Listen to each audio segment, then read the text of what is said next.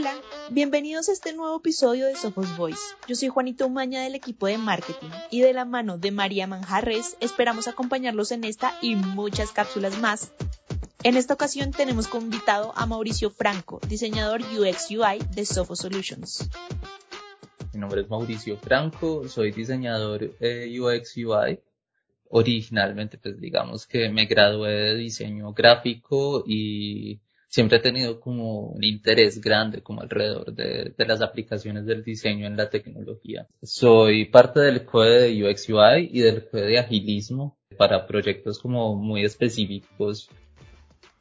En este nuevo espacio charlaremos acerca del diseño especulativo, sus exponentes, ventajas competitivas y mucho más. Así que comencemos. Primera pregunta para ti. Para los que no estamos empapados del tema, ¿qué es el diseño especulativo y para qué sirve?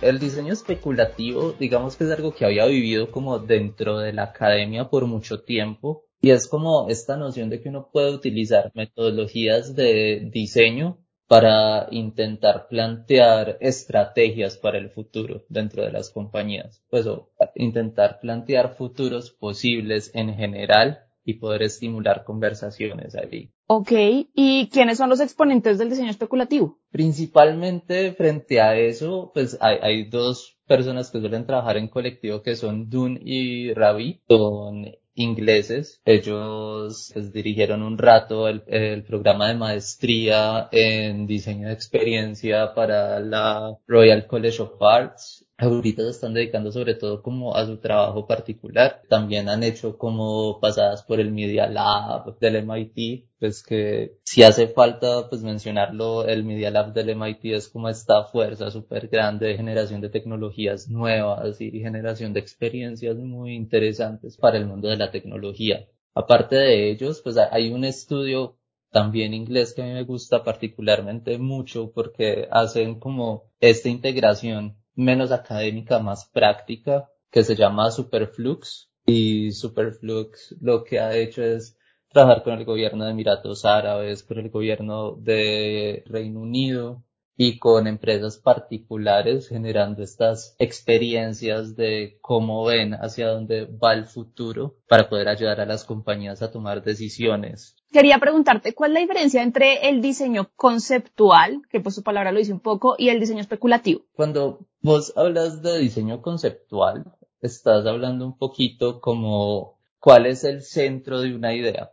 Yo me imagino una idea, y esa idea tiene ciertas aplicaciones donde ya pasa, digamos, como a las distintas áreas del diseño. Cuando uno habla de diseño especulativo, uno está hablando de diseñar literalmente el futuro. Uno normalmente trabaja con una cosa que es medio complicada de escribir para audio, que es un cono de probabilidad, que es como cómo se expande a partir del punto donde está el mundo hoy, las posibilidades probabilidades y plausibilidades de cosas que pueden pasar. Y a partir de ahí uno empieza a generar como pequeñas historias de hacia dónde se va el mundo. Digamos, estamos pensando en cambio climático y venimos hablando y estamos empezando a ver ahorita apenas como los primeros indicios de migrantes climáticos. Pero entonces, ¿qué pasa cuando en un futuro veamos cosas tipo eh, la crisis de migrantes de Siria, pero por un tema climático,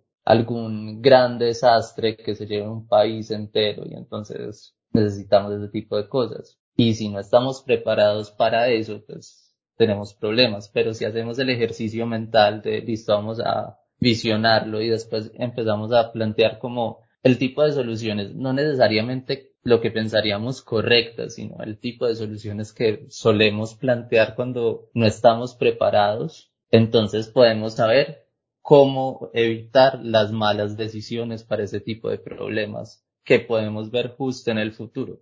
Súper, súper el ejemplo. Muchas gracias. Cuéntanos, Mauricio, ¿hace cuánto se está aplicando en Sopo Solutions el diseño especulativo y en qué sectores se ha aplicado? A ver, la propuesta de diseño especulativo la empezamos a plantear desde el Code de UX como una propuesta para eh, la iniciativa de intraemprendimiento, que es InnovaVox. Y en paralelo, pues surgió la oportunidad de aplicarlo en estos proyectos de, de Sofos en Canadá. Entonces, yo diría más o menos de manera práctica, estamos aplicando cosas desde julio, pero ya vamos haciendo como planificación y estableciendo como las herramientas que vamos a utilizar y esto como desde febrero, marzo. ¿Y cómo se ve el futuro? ¿Cuál es el futuro del diseño especulativo? ¿Qué vamos a ver más allá? Esto es lo que es realmente interesante y es cualquier persona que, que te diga a ti el futuro se ve de esta manera particular y seguro va a ser así cualquier persona que intente, que intente predecir el futuro de una manera como con 100% de seguridad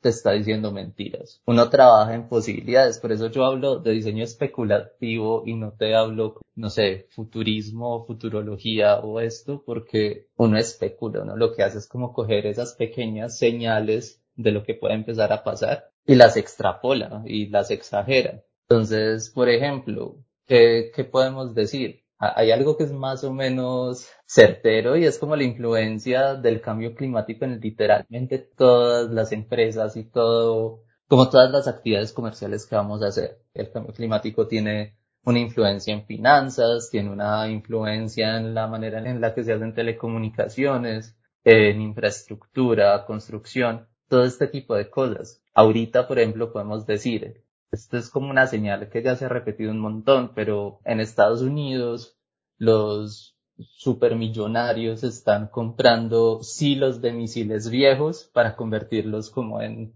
refugios para sobrevivir las catástrofes climáticas. Otra señal interesante es todo el tema de, del blockchain, no solamente en el tema de criptomonedas, sino en el tema como de, de, contratos inteligentes y de utilizar ese, ese registro para mantener una ruta segura para una ruta segura para transacciones de cualquier tipo. Y pues hay muchas cosas ahí alrededor, pues que, que uno tiene que ir viendo. Entonces lo que nosotros preferimos hacer, sí, es básicamente coger la industria específica y ver cuáles son como todas las cosas alrededor de esa industria y cuáles son todos los factores sociales, económicos y políticos alrededor de eso. Super Mauricio. Y última pregunta ya para cerrar.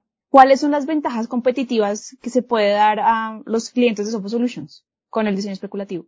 Bueno, hay una cosa súper interesante. Esto es un paper que salió en 2018, si no estoy mal, que lo que deja claro es lo siguiente. Las compañías que están preparadas para el futuro, eh, digamos que superan al común con 33% más de profits también eh, suelen tener un 200% más de, de crecimiento y las compañías con deficiencias suelen tener un, como una mengua en performance de 37 a 108%.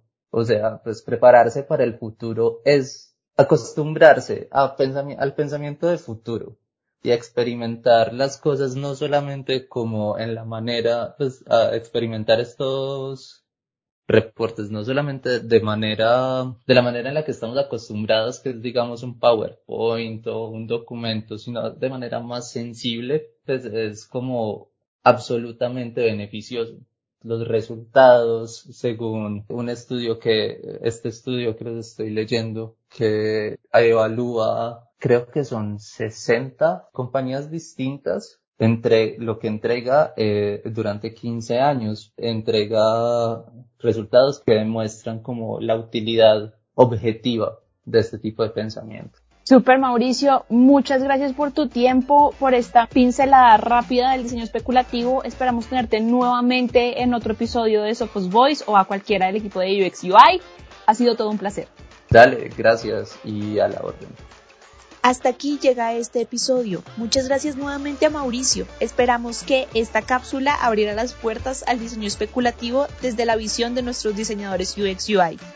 No olviden suscribirse a Sophos Voice en la plataforma que nos estén escuchando. Este podcast es una producción de Sophos Solutions. Nos vemos en el próximo episodio.